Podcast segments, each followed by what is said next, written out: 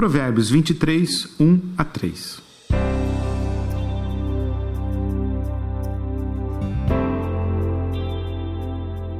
Quando se sentar para comer com uma autoridade, preste atenção a quem está diante de você.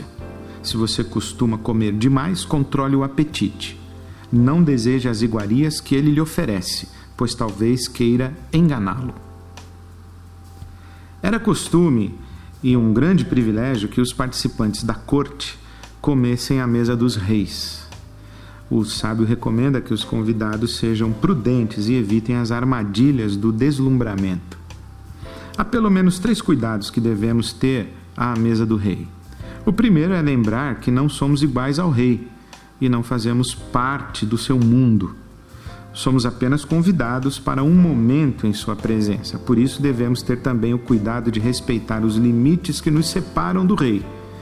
Muitas coisas permitidas ao rei são absolutamente inadequadas aos convivas. O segundo cuidado se refere ao foco da atenção. Quem está à mesa do rei deve lembrar que o rei é o mais importante na ocasião. Os convivas não devem se deixar encantar pelo glamour do banquete ou permitir que o seu coração se encha de vaidade, como se a participação no banquete fosse evidência da sua própria importância.